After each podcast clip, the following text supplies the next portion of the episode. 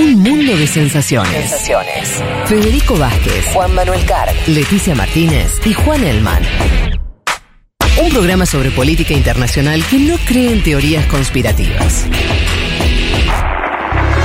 Bueno, casi. Nos metemos en la cuestión boliviana. Sí, señor. Vamos a hablar un poco de lo que está pasando en Bolivia. En ese país recordamos que está gobernando el MAS, el Movimiento del Socialismo, una elección histórica. 55 puntos. Un triunfazo. Primera vuelta. Pero donde el líder de ese espacio político, o Morales, no es el presidente, obviamente, es Luis Arce. Sí. Eh, ¿Y cómo se da esa convivencia? Yo dije en la semana que era un albertismo que funcionó en Segurola. Eh, ¿Por qué? Porque hay crecimiento económico en Bolivia, pero el crecimiento económico no anula la disputa interna. ¿sí? Es un caso de eh, un candidato de segunda generación que, que fue triunfante en la elección, pero que también es triunfante en la administración. Aún así tenés otra expresión del movimiento popular con la vicepresidencia, que tiene expectativas de ser presidente en algún momento. Hablo de David Choquehuanca y al creador del proceso político por fuera del binomio presidencial, pero manejando el movimiento al socialismo, que es el principal partido de Bolivia. Eso explica el condimento tan extraño de la situación actual. En Bolivia, con una derecha muy belicosa, con una derecha que hizo un golpe de Estado, con una derecha que en parte tuvo impunidad por haber ganado la gobernatura de Santa Cruz, la gobernación, mejor dicho, de Santa Cruz. Ese es como el marco. Gobernatura. Que, eh, eh, eh, me gusta mucho la Me gustó, gobernanza. me gustó igual, ¿eh? No sé si existe, pero creo que sí. Me gusta mucho la, la gobernanza. A ver, la síntesis. Choquehuanca Sí. quiere y pide porque dice en 2020 era yo. ajá, Choquehuanca quiere y pide. Dice en 2020 era yo. claro. Tiene el movimiento Aymara, organizaciones sociales Sí. vinculadas más a él. eh, lo tiene. Arce que dice, muestra los naipes y dice, mira, sí. Yo fui la experiencia de segunda oleada que funcionó. Mirá Sí. América Latina en su conjunto. Ah, La lógica de cualquier presidente busca su reelección si le va bien. Y Arce está pudiendo hasta decir. Ah, yo, mira, yo también con el español estoy complicado hoy. Podría decir.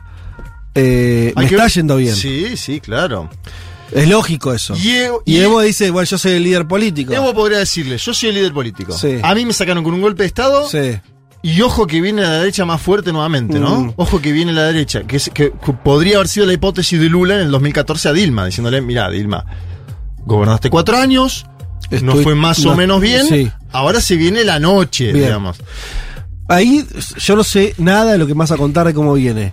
Con esas cartas, yo te digo, el que, la- el que me suena que le tiene más complicado es Choquehuanca. Sí. Porque ni es el presidente ni es el líder eh, más eh, importante del espacio. Pero bueno, no sé.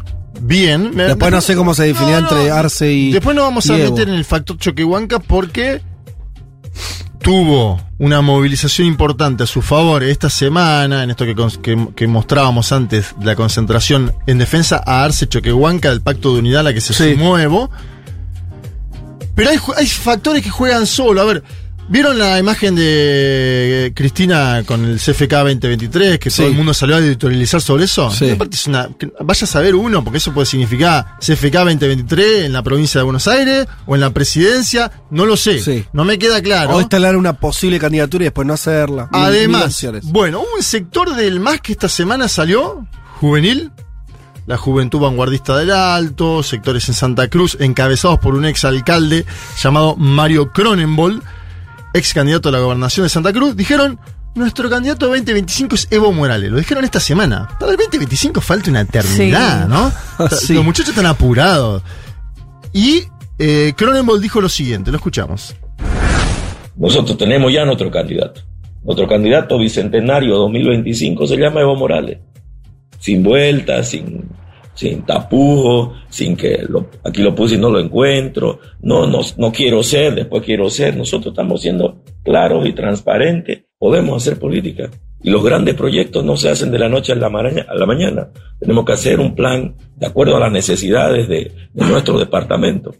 Los otros departamentos harán ellos verán cuándo lo hacen. Nosotros como Santa Cruz estamos siendo frontales, claros, directos. La juventud urbana, la gente que nos apoya, todos los, los compañeros de base de este instrumento, estamos diciendo Evo Morales, Bicentenario 2025. Es nuestro candidato para nosotros. Para otros puede ser otro. Bien, qué debate, ¿no? Cuando empieza a sonar el nombre de quien gobernó en su momento, que también hay una cuestión de la nostalgia, esto que veníamos hablando, ¿no? Sí. Con Cristina está funcionando un poco eso en términos de la movilización. La gente va y dice, fueron los mejores 12 años de mi vida, quiero volver a eso, tenías un salario que era distinto. En Bolivia me da la sensación de que hay una estabilidad económica hoy distinta. Bolivia no tiene Argentina. inflación, tiene crecimiento y no, no tiene inflación. Bueno, por eso. Es Esa, esa es la dame, Bolivia todos los días de mi vida. ¿no? esa es la carta favorable Sí. que tiene el presidente Sí. Arce, que además es el que puede defender la unidad, ¿no? Mm. El que dice, bueno, hasta acá venimos con este esquema, ¿por qué lo tocaríamos? Y Sí. tiene a favor esta carta que decís vos, el segundo periodo. ¿Por qué lo tocaríamos? Bien.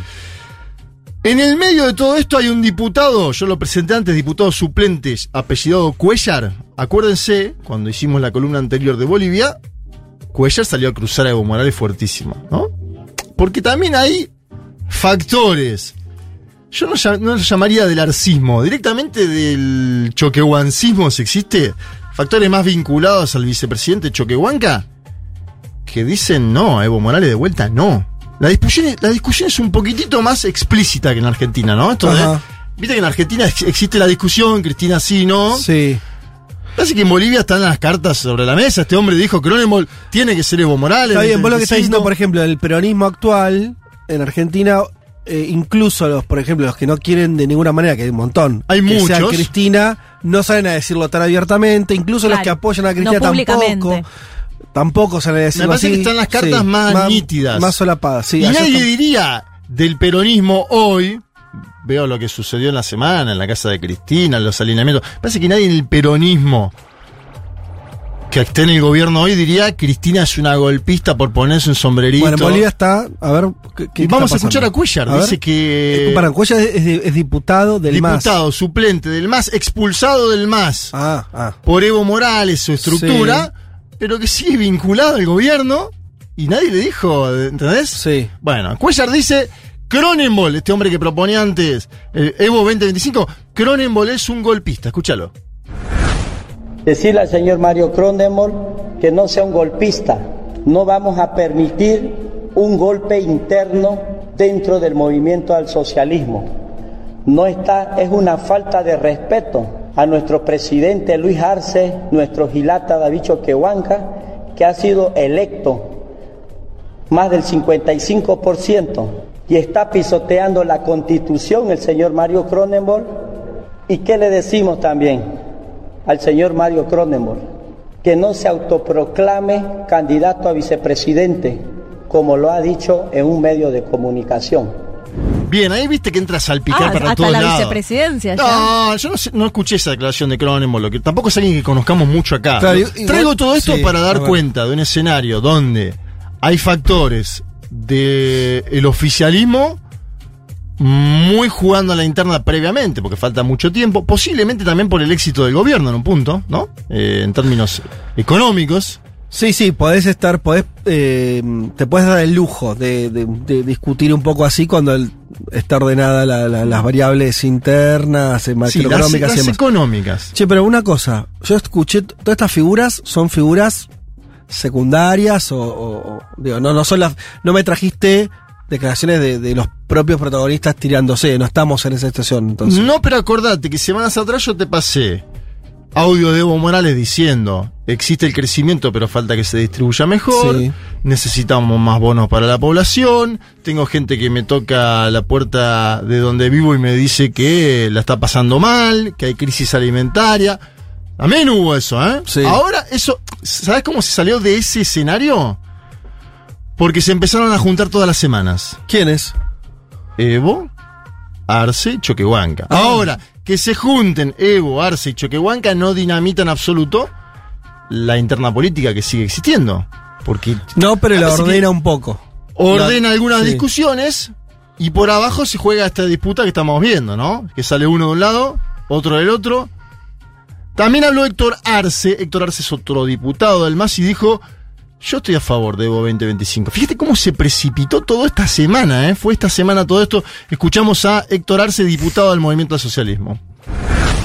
Lo cierto es que hay gente en el país, es recorrido por todo el país, hay jóvenes, hay hombres, mujeres, adultos, que reconocen el trabajo que ha realizado el hermano Evo Morales para transformar el país.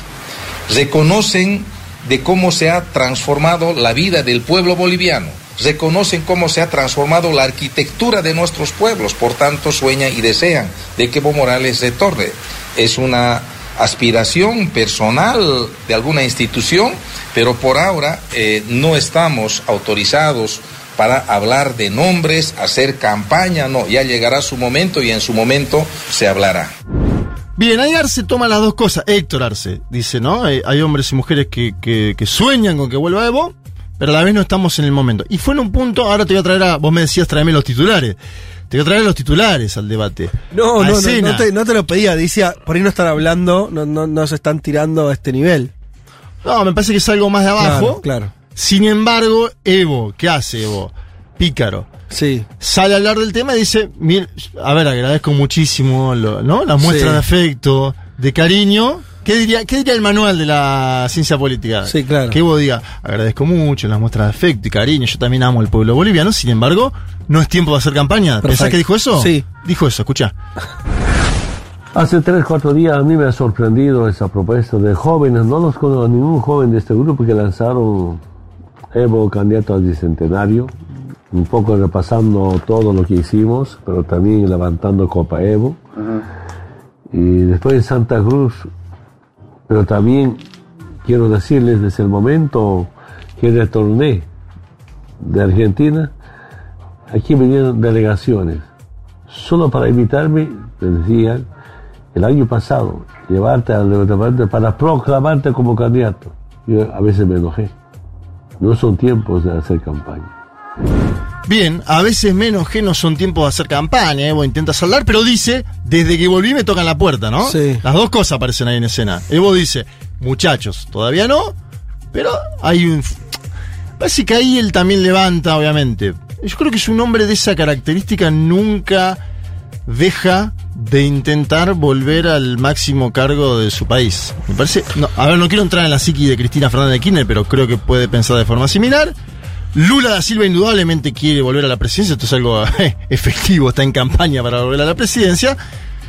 Déjame decirte que veo una diferencia política. Bien, que es em, el caso de Lula por eh, obligado cuando se lo inhabilitaron el, eh, designaron a, al que era todavía en ese momento su vice el candidato que era Dad Fernanda Haddad. Eh, Lula podría decir ¿por qué soy yo candidato en el 2022? bueno porque con Haddad evidentemente no nos alcanzó perdimos con Bolsonaro tengo que ser yo para derrotar a- al contrincante Sí, sí, y aparte porque lo ponen autoritarismo versus democracia, entonces yo soy quien puede ejemplificar a la democracia, que tiene cierta lógica con la biografía Claro. de Lula. Pero digo, sí, sí, claro, exacto. Eh, en el caso de Argentina, me parece que, que, suponiendo que Cristina fuera candidata, ¿qué diría? Bueno, eh, tengo que ser yo porque no me gustó tanto el gobierno del que, del que designé. Estoy haciendo a lo bestia, Sí. ¿no? ¿no? El caso de Evo le encuentro menos argumentos políticos más allá de lo personal de decir quiero yo ser presidente. Porque Claro, si vos tenés una administración, un sucesor, entre comillas, que funcionó, Que primero ganó. que ganó, exacto, bien Leti. Primero que ganó, Ganó contundentemente. contundentemente. Y después que hace un buen gobierno, le quita en principio argumentos que no sean los de las ganas personales de volver. Pero bueno, desconozco si hay otros. Me parece que el principal motivo que tiene Evo Morales en su biografía para volver a la presidencia es terminar de saldar el capítulo del golpe de Estado. ¿Sí? Me Mm. parece que es ese. Eh, que creo que no lo tiene. Es un, poquito, es un poquito más personal que, que, que, ¿no? que, mm, que de necesidad de su fuerza, no lo sé, digo, por lo menos por los datos que hay hoy. En términos económicos, sí. Evo Morales, eh, bueno, ahora nos vamos a meter en eso. Quiero ir a la, a la marcha. Sí. Porque en esa marcha, que fue del Pacto de Unidad, pero con centralidad de Luis Arce y David Choquehuanca, todas las imágenes de la televisión pública boliviana tenían a los dos. Evo Morales habló, pero en un lugar de segundo nivel, vamos a decirlo así, ¿no? Para que quede bien claro cómo es el, tema En Bolivia, Arce dijo que no va a haber un nuevo golpe de Estado, criticó la politización del censo. Hay una cuestión con el censo problemática en Bolivia que es la siguiente. Luis Fernando Camacho dice que tiene que haber censo ahora, para que se cuente la población de Santa Cruz y para que me den más asignaciones presupuestarias en términos generales. ¿Sí? Sí. Más coparticipación. Sí, sí, sí. Bien. Está clarísimo. El gobierno dice el censo va a ser en 2024. Ajá. No lo vamos a hacer ahora. Va a ser en 2024. Y tiene la aprobación de ocho gobernadores. El MAS. Tiene ocho gobernadores y dijeron sí, el censo que sea en 2024. Camacho dice ahora que van a hacer un censo propio, Santa Cruz. Cada vez que Santa Cruz hace algo propio, Sí.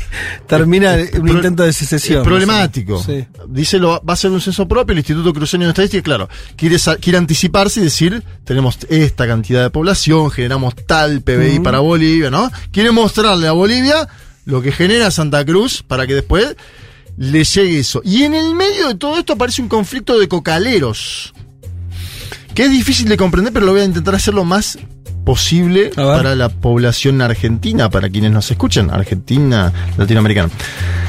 La Asociación Departamental de Productores de, Co- de Coca la dirige alguien que no es evista. Ajá. Freddy Machicado, Asociación Departamental de Productores de Coca.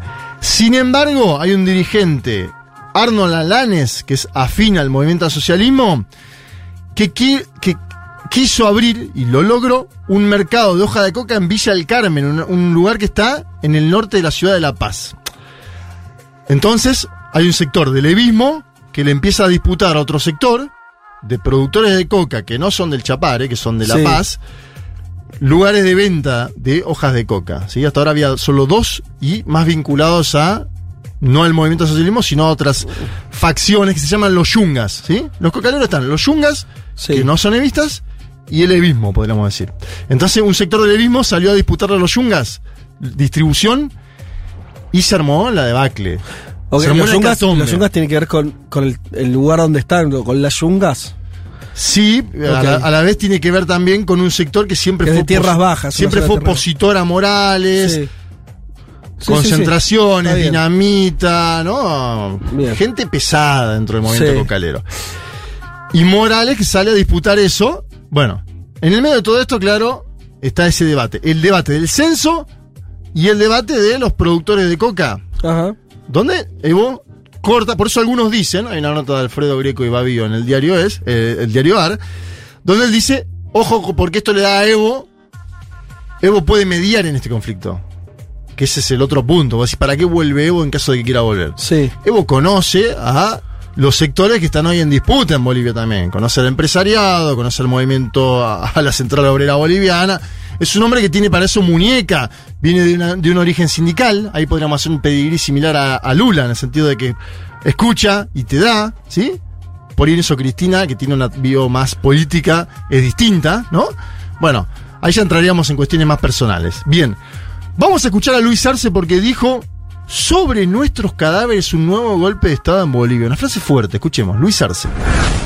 Y desde aquí con ustedes le vamos a decir a la derecha que los golpistas no pasarán, hermanas, hermanos. golpistas no pasarán. Los golpistas no pasarán. Y es que, hermanas, hermanos, el pueblo no se va a dejar sorprender. El pueblo sabe las consecuencias que es estar bajo un gobierno de derecha y golpista.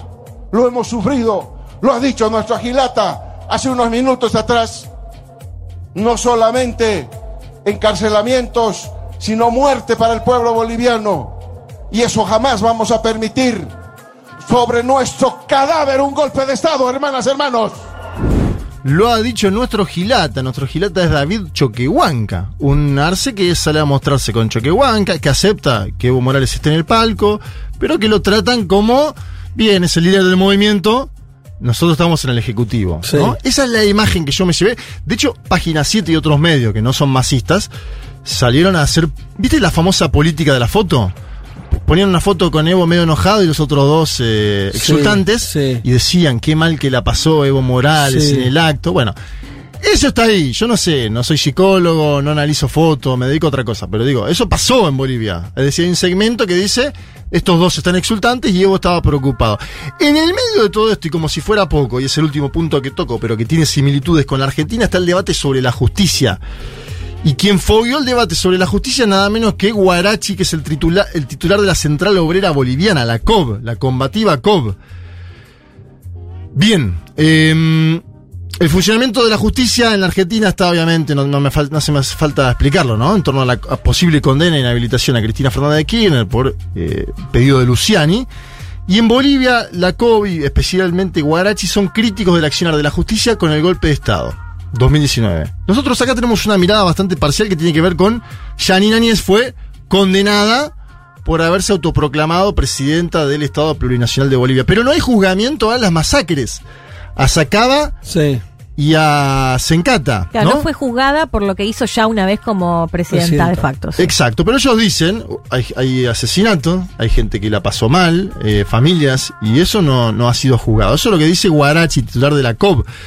Em, semanas atrás Guarachi amenazó directamente con tomar las instalaciones del Tribunal Supremo de Justicia y la Corte Suprema de Bolivia, expulsar a los vocales. Esto es algo que puede suceder en algún momento en Bolivia, ¿eh?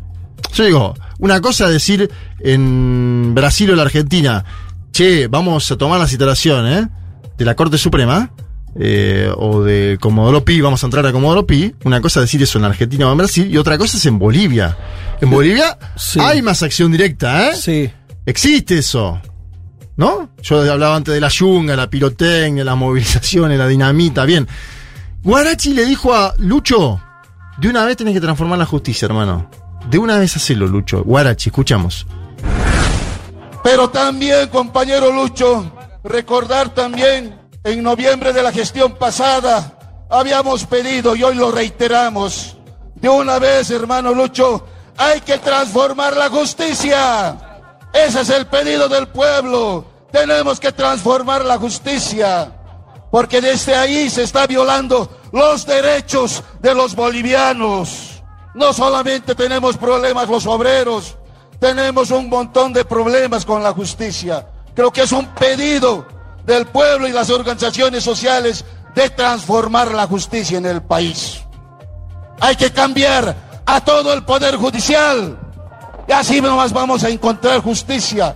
Hay mucha gente pobre que está mendigando por justicia. Bien, esto es como si la CGT en la Argentina pidiera cambiar todo el Poder Judicial. Con el antecedente de que en los últimos años la Central Obrera Boliviana ha movilizado más en Bolivia que la CGT en Argentina. Digo para darle un marco, pero interpretativo Sí. a lo que dice Guarachi. Sí, es una, A la una vez voz es- relevante. A la vez es una exigencia dentro del mismo acto. Claro, convocado. A mí me decían algunas voces más vinculadas al levismo. Epa, presta atención al discurso de Guarachi porque no está todo ordenadito en esa circunstancia. Bueno, yo les, dibujé un variopinto de situaciones. Se marcó un gobierno estable, con crecimiento económico, donde por ahí se discute más la distribución, pero esto es algo que no solo Bolivia, ¿no? Se discute la distribución en todo el continente. Y además le agrego el último dato, que el fiscal general del Estado, estoy hablando de Juan Lanchipa, informó que Luis Fernando Camacho va a ser citado a declarar nuevamente por el caso Golpe de Estado 1. ¿Sí? ¿Se acuerdan? Yaninani es condenada por el caso Golpe de Estado 1, autoproclamación, pero quien ingresa con la Biblia en mano es Luis Fernando Camacho, al Palacio Quemado. Que no ha Cuando- sido llamado por la justicia hasta ahora. cuando Evo Morales todavía estaba en Bolivia, cuando Evo Morales ni siquiera había hecho la famosa conferencia con Álvaro García Linera, después vino el avión hacia México, la vuelta, bien. Da la sensación, a mí todavía me da la sensación de que a diferencia de Áñez, Camacho tiene una espalda política consistente y que la está haciendo jugar, ¿no? Es que dominan un territorio. De hecho, esa es una gran diferencia, ¿viste? Con, con otras derechas en la región o, u otras oposiciones, si querés. Gobierno. El debate en Bolivia tiene un anclaje territorial. Fuertísimo. Bolivia sí. está partida, territorialmente hablando, y eso es, es algo estable desde hace, desde que empezó el proceso eh, en 2005. Evo Morales, el, más nunca gobernó eh, el Oriente, nunca gobernó la Media Luna, eh, Santa Cruz de la Sierra. Entonces, también es como un poder permanente, ¿no? Por más que tuvieron un golpe de Estado y lo revirtieron, por más que se cansaron de perder elecciones nacionales, ese poder regional hace que, ¿no? que, esa, que, que esa base opositora siempre tenga dónde, dónde volver, desde dónde acumular, desde dónde ¿no? o reorganizarse. Es interesante esa situación porque es distinta. a Es otros interesante porque procesos. es distinta y a la vez eh, le da complejidades al oficialismo porque si alguien debería ser juzgado por el golpe de Estado Claro, del es 2019, Camacho. es nada menos que Luis Fernando Pero es Camacho. gobernador. Claro, está gobernando Santa Cruz. Bueno, por Claro. eso. Yo decía en su momento, cuando hubo el debate álgido con Juan Elma, yo decía, la ventaja que tiene Luis Fernando Camacho es que es gobernador de Santa Cruz, que es uno de los Sí. lugares donde más población vive en Bolivia y además uno de los grandes creadores de el PBI boliviano, ¿no? El famoso milagro boliviano. Bueno, Santa Cruz tiene parte de ese pedigree. Lo importante, y aviso con eso termino, la palabra gobernadura no existe en el diccionario español, así que les pido disculpas. no importa, la vamos a usar.